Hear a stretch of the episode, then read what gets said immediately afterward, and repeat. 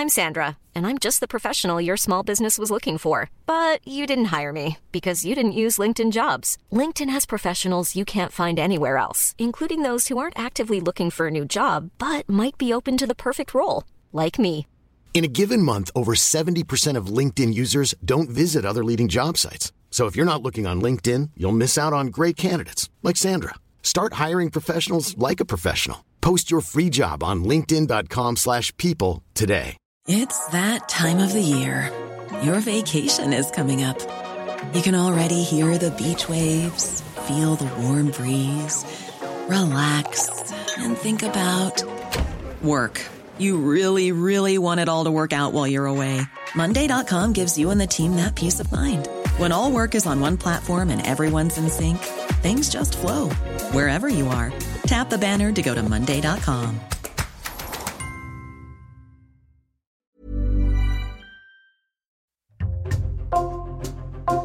Bonjour, c'est Jules Lavie pour Code Source, le podcast d'actualité du Parisien. La CIVIS, la commission indépendante sur l'inceste et les violences sexuelles faites aux enfants, a remis son rapport au gouvernement le 17 novembre. Elle recommande notamment de rendre imprescriptibles les viols et agressions sexuelles commis sur des enfants. Lancée il y a près de trois ans, la commission aura recueilli plus de 30 000 témoignages de victimes. Pourquoi cette commission a-t-elle été créée en 2021 Ses recommandations ont-elles été suivies par le gouvernement? Et que va devenir cette instance aujourd'hui? Réponse dans cet épisode de Code Source avec Bérangère Le Petit, journaliste au service Société du Parisien, en charge notamment de la famille.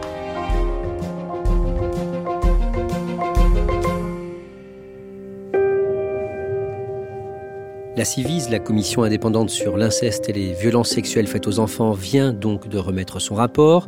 Bérangère Le Petit, à la fin de ce podcast, vous allez nous dire ce qu'il faut en retenir. Mais d'abord, on va raconter comment on en est arrivé là. Tout commence le 7 janvier 2021 quand sort un livre signé Camille Kouchner. À présent, cette affaire, ce livre qui dénonce un inceste et accuse le politologue renommé Olivier Duhamel. Sa belle-fille, Camille Kouchner, raconte l'emprise de l'homme sur sa famille, sur elle, sur son frère, qu'il aurait agressé sexuellement lorsqu'il avait 13 ans. Camille Kouchner est juriste, elle est aussi la fille de l'ancien ministre Bernard Kouchner. Son livre s'appelle La Familia Grande. Elle y raconte quoi? Elle y raconte euh, les étés euh, qu'elle passait adolescente dans une villa à Sanary-sur-Mer. Et surtout, elle y révèle euh, les viols et les agressions sexuelles de son frère jumeau par son beau-père, le politologue Olivier Duhamel. La famille Grandet est un livre très remarqué. On en parle beaucoup dans les médias dans les jours et les semaines qui suivent. Alors effectivement, c'est un livre qui fait beaucoup de bruit. Pourquoi? Parce que déjà, on parle de personnalités euh, qui sont connues euh, du grand public. Donc, il s'agit d'Olivier Duhamel. Euh, c'est un homme qui a rempli de nombreuses fonctions, hein, publiques, politiques. il est en poste à Sciences Po Paris au moment où sort le livre. Sa tante, c'est l'actrice Marie-France Pizier. Et puis c'est aussi un livre, aussi faut le dire, hein, qui est très bien écrit, qu'on lit d'une traite. C'est un livre qui est très prenant, euh, qu'on a du mal à lâcher en fait. Euh, très concrètement, elle raconte euh, bah, que, son beau-père, Olivier Duhamel, s'attardait dans la chambre de son frère jumeau, hein, qu'elle appelle Victor dans le livre. Et, et il passait ensuite, l'air de rien, parler avec elle quelques minutes dans sa chambre.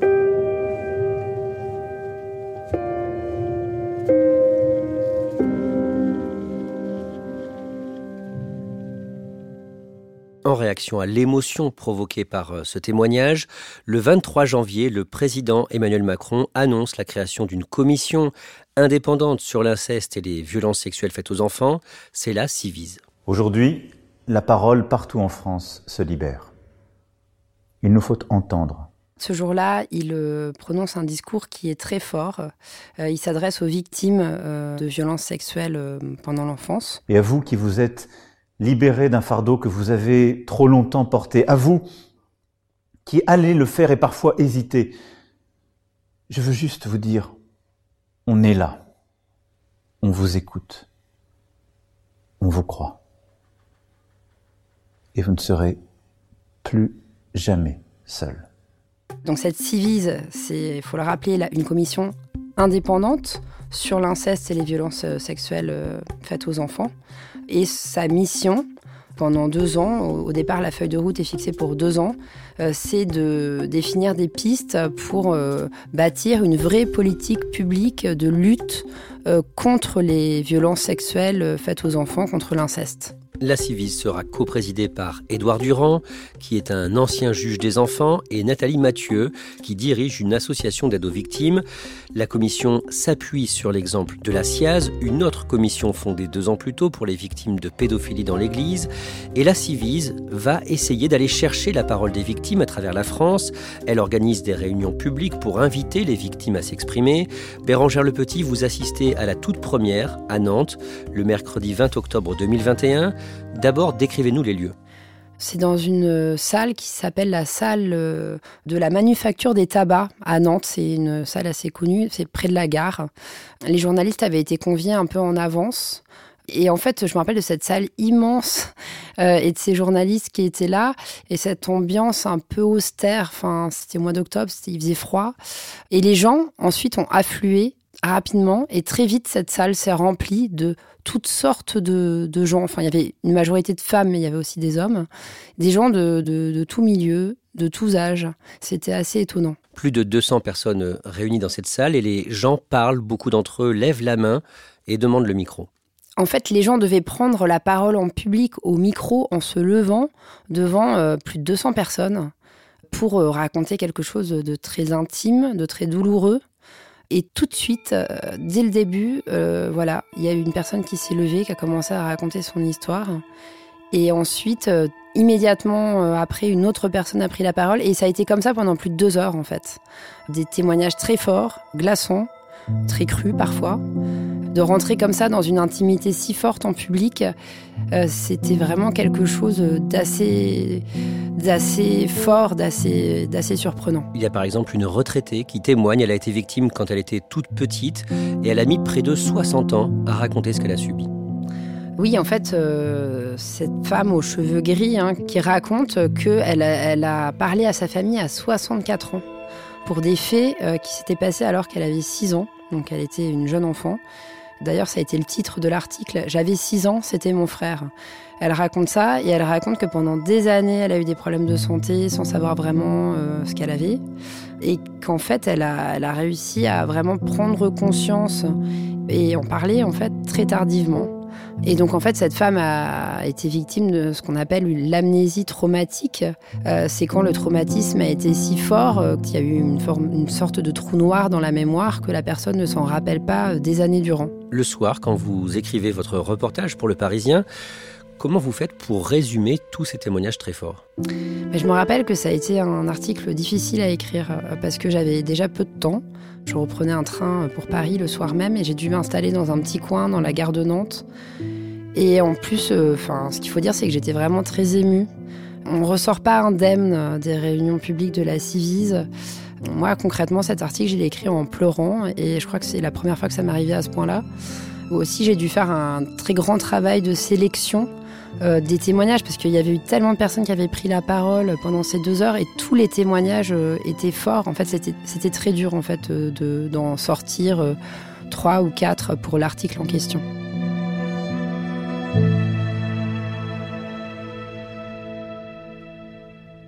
En 2022, le 18 février, à Paris, dans le 11e arrondissement, vous assistez à une autre réunion publique de la Civise et vous constatez la même chose. Autant de gens qui ont besoin de parler.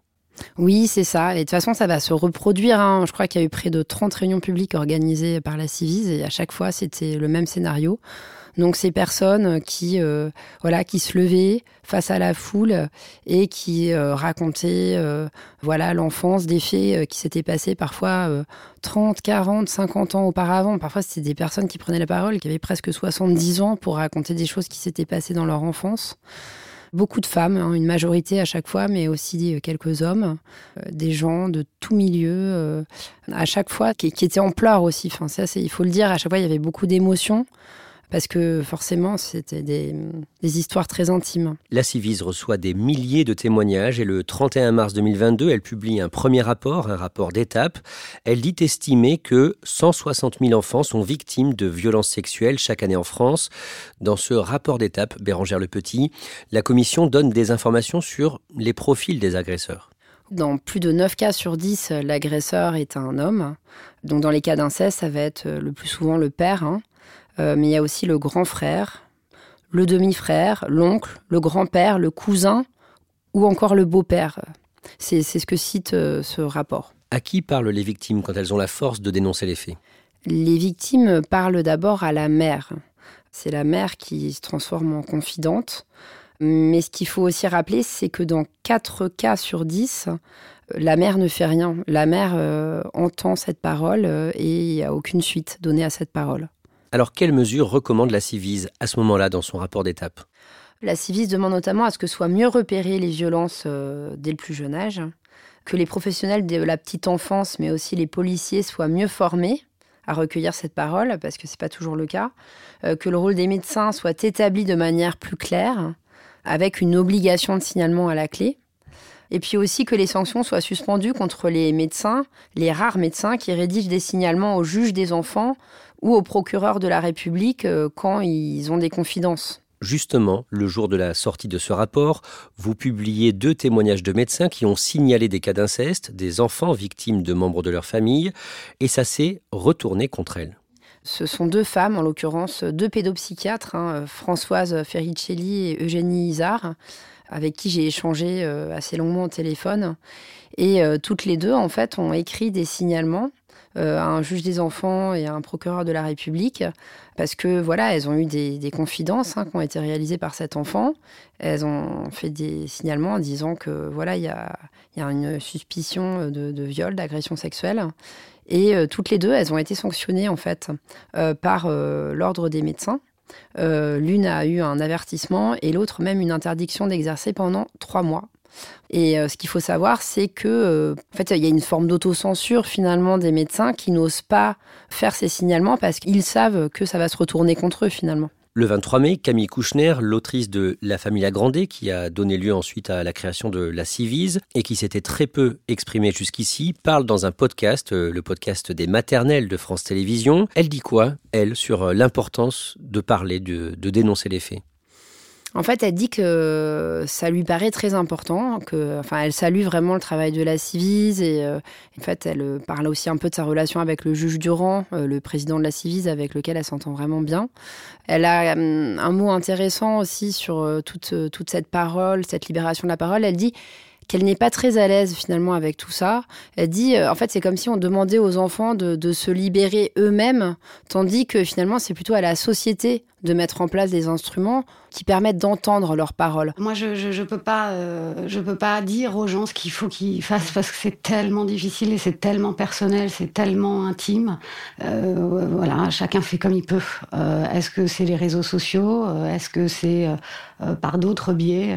Ça, vraiment, moi, je voilà, je voudrais aider à protéger et certainement pas donner des injonctions supplémentaires à ces personnes qui ont déjà suffisamment souffert. En fait, elle dit, euh, faut retirer ce poids-là en fait des épaules des enfants, c'est à la société de bouger.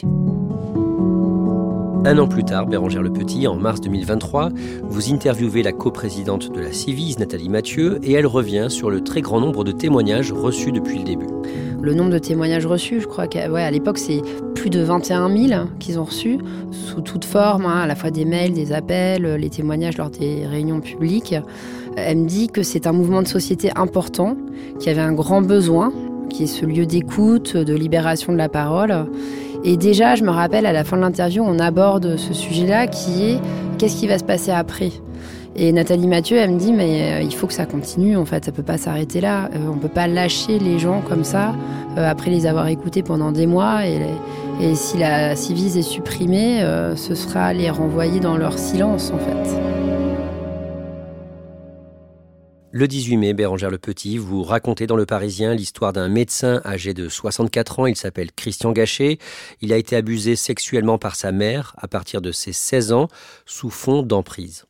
Oui, et Christian Gachet, il vient de raconter cette histoire dans un livre hein, euh, qui s'appelle Vie privée qui est aussi très fort, hein, comme La Familia Grande. Et ce livre, il est rare parce que pour une fois, c'est un homme qui prend la parole pour raconter les viols qu'il a subis de la part de sa mère. Et lui, il a mis beaucoup de temps avant de pouvoir raconter tout ça. Il a été abandonné quand il était tout petit. Il a eu une enfance très difficile et sa mère a repris contact avec lui à l'adolescence.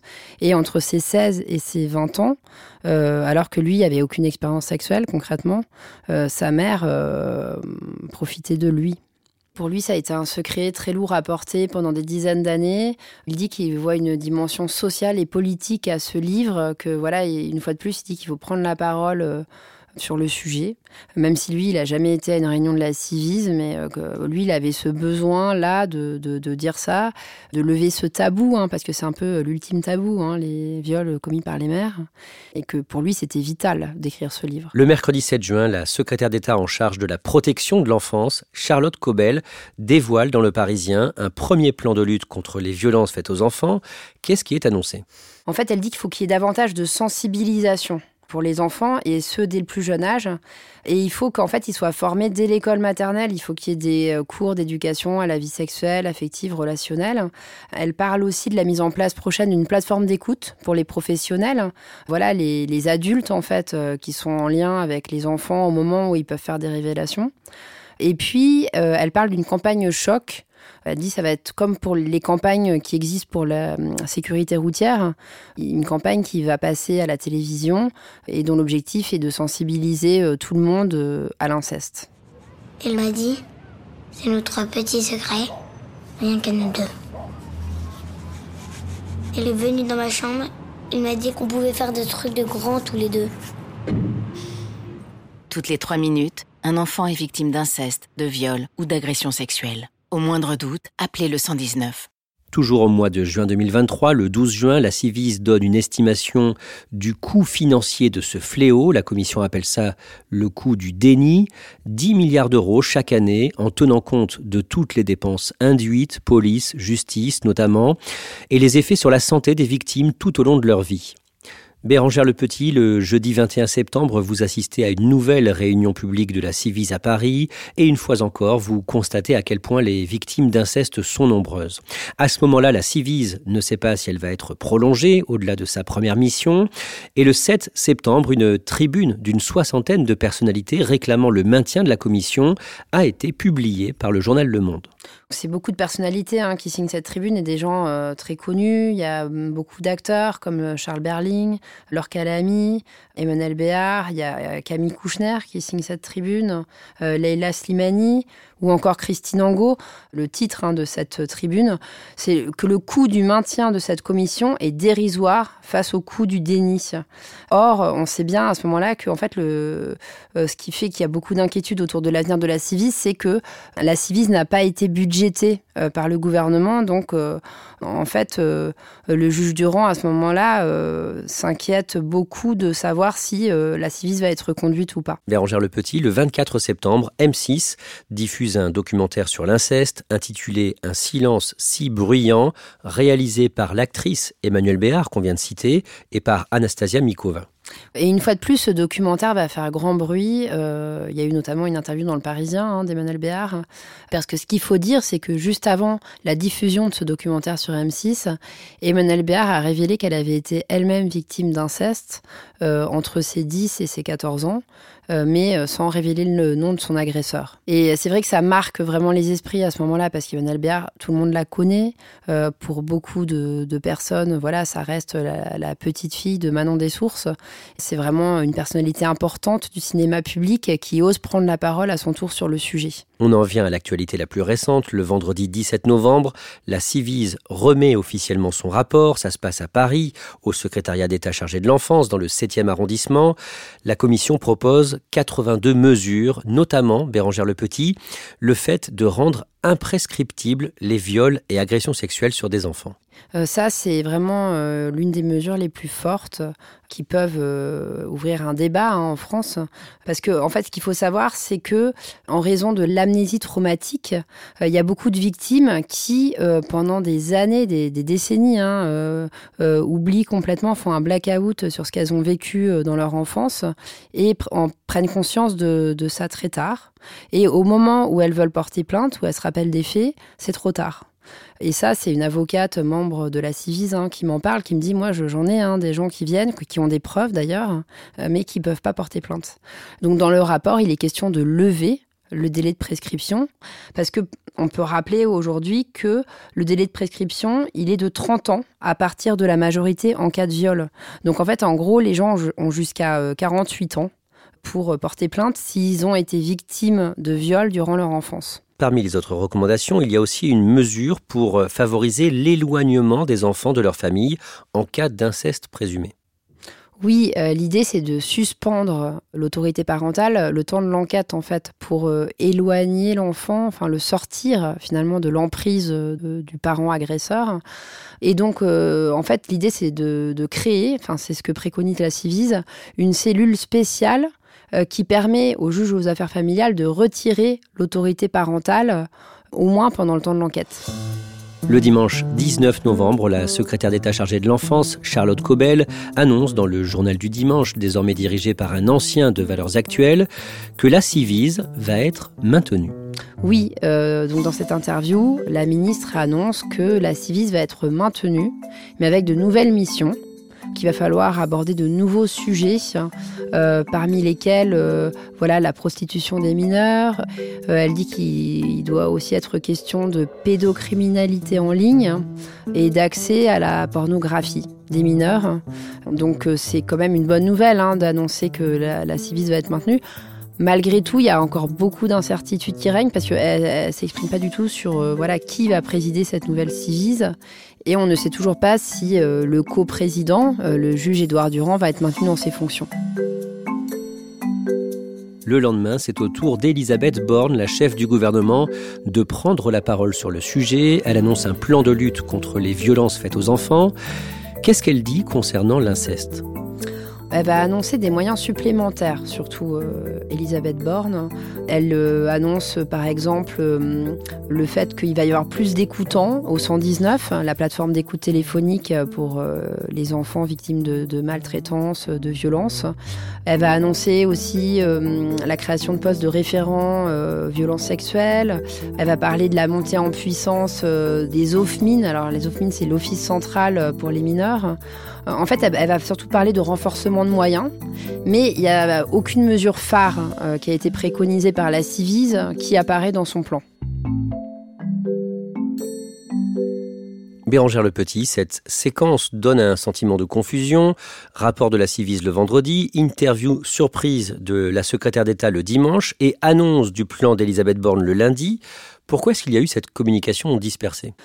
Bah, ce qu'il faut comprendre, euh, c'est que euh, derrière tout ça, il y a aussi un peu des histoires de mauvaise communication ou de guerre un peu larvée entre la Civise et euh, le gouvernement. Les derniers mois d'existence de la Civise ont été marqués par une défiance hein, accrue, notamment vis-à-vis de la personne du juge Édouard Durand. Le fait qu'il prenne beaucoup la parole dans les médias, qu'il soit très critique vis-à-vis de la, politique mise en place pour lutter contre l'inceste. Il est devenu très militant sur le sujet et tout ça, ça a un peu agacé le gouvernement. Au-delà de ce problème d'entente entre la Civise et le gouvernement, pour vous, Bérangère Le Petit, qu'est-ce que cette commission nous a fait comprendre, nous a appris? Bah, la Civise, euh, a permis de mettre en lumière dans la société, de, faire de l'inceste un sujet politique en fait, et de, mesurer le phénomène. Ce qu'il faut rappeler, c'est que ces 160 000 enfants qui sont victimes de violences sexuelles chaque année, ça représente 2 à 3 enfants par classe. Tous les milieux sont concernés. Et puis la Civise, elle a aussi et surtout permis d'établir toutes ces pistes de travail, mais aussi d'écouter les victimes euh, lors de ces réunions publiques. Hein. C'est vrai qu'il y a une incertitude encore un peu sur la poursuite ou non hein, de ces réunions publiques, et il serait compliqué d'imaginer euh, qu'aujourd'hui euh, ce, flot de paroles cesse.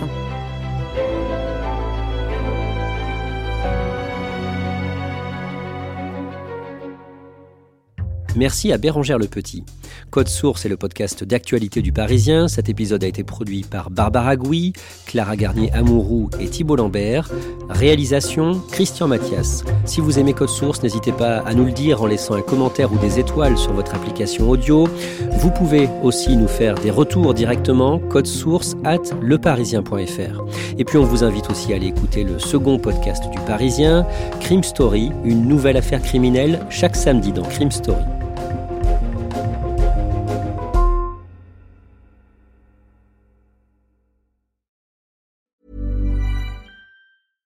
Small details are big surfaces. Tight corners are odd shapes. Flat, rounded, textured, or tall. Whatever your next project, there's a spray paint pattern that's just right. Because Rust new Custom Spray 5 in 1 gives you control with five different spray patterns. So you can tackle nooks, crannies, edges, and curves without worrying about drips, runs, uneven coverage, or anything else. Custom Spray 5 in 1. Only from Rust